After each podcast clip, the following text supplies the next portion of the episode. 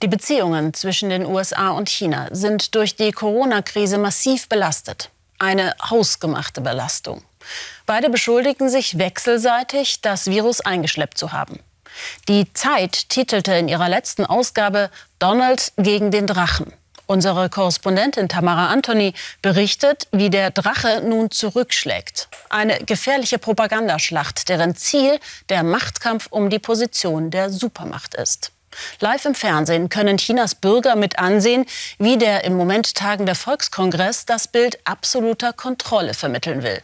Und China wolle doch eine weltweite Harmonie, so die Analyse aus Peking. Unsere Korrespondentin analysiert diese Analyse nochmal für uns. Die große Mauer in China. Ein Schutzwall war sie gegen fremde Mächte. Die Chinesen drinnen, die Barbaren draußen. So war es vor 2000 Jahren. Doch heute ist es wieder die gleiche Logik. China habe die Pandemie im Griff. Draußen, vor allem in den USA, herrsche Chaos.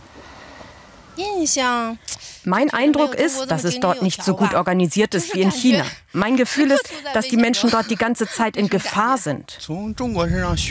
Sie könnten viel von China lernen. Unsere Methoden sind sehr gut. In den täglichen Abendnachrichten die gleiche Argumentation. In China mit Xi Jinping alles erfolgreich. In den USA die Situation außer Kontrolle. Ich denke, die Beziehungen zwischen den USA und China sind auf einem historischen Tiefpunkt seit der Aufnahme der diplomatischen Beziehungen vor 40 Jahren.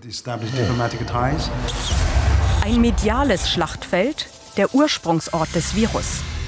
In Wuhan forschten Wissenschaftler an gefährlichen SARS-Viren, gingen in Höhlen, sammelten Fledermäuse und Viren. Ein Werbevideo der Forschungsanstalt aus dem vergangenen Jahr zeigt so eine Expedition. Dort im Labor in Wuhan sei der Ursprungsort des Virus so der Vorwurf der USA. Trump antwortet auf die Frage eines Reporters, ja, er habe Beweise, dass das Virus aus dem Labor stamme. China verbreitet seine Theorie. Die bekannteste? Hier während der breit übertragenen Militärweltspiele im vergangenen Oktober in Wuhan habe das US-Team das Virus eingeführt. Das chinesische Fernsehen sieht Zweifel, ob das Virus aus China kommt. Professor Hu Angang berät die chinesische Regierung. Schon vor sechs Jahren schrieb er ein Buch über den Aufstieg Chinas zur Supermacht. Doch die USA dulde keine zweite Großmacht, das sei das Grundproblem, so der Professor. Wir sind nicht gegen die USA, solange sie nicht unsere Kerninteressen verletzen. Kommen Sie in das südchinesische Meer oder in die Meerenge von Taiwan. Dann sind Sie Unruhestifter und dazu verdammt zu verlieren. Doch genau dort sind US-Kriegsschiffe. Das US-Militär veröffentlicht Videos, wie sie im südchinesischen Meer patrouillieren und trainieren. Sie durchqueren auch die Meerenge von Taiwan, machen ihr Einflussgebiet deutlich. Und die USA diskutiert, nach 28 Jahren wieder Atomwaffen zu testen. Ihrem Verbündeten in Taiwan sagten sie diese Woche eine Waffenlieferung zu. China will sich das nicht bieten lassen. Militärische Spannungen nehmen wöchentlich zu. Dass es dabei auch um Einflusssphären mit unterschiedlichen Werten und Ideologien geht, lassen chinesische Wissenschaftler nicht gelten. Die Welt sollte toleranter sein.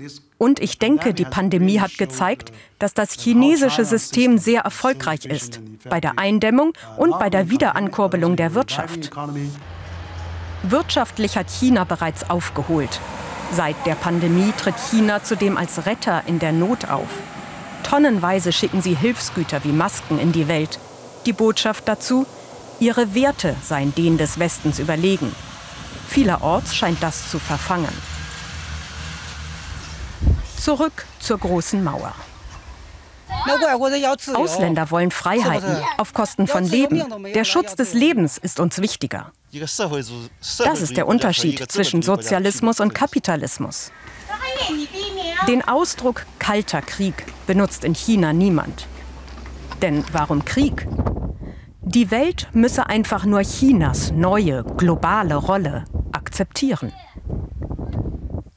Und wohl auch akzeptieren, dass China ein neues Sicherheitsgesetz für Hongkong plant. Mit dem Ziel, die Sonderverwaltungszone strikter zu kontrollieren.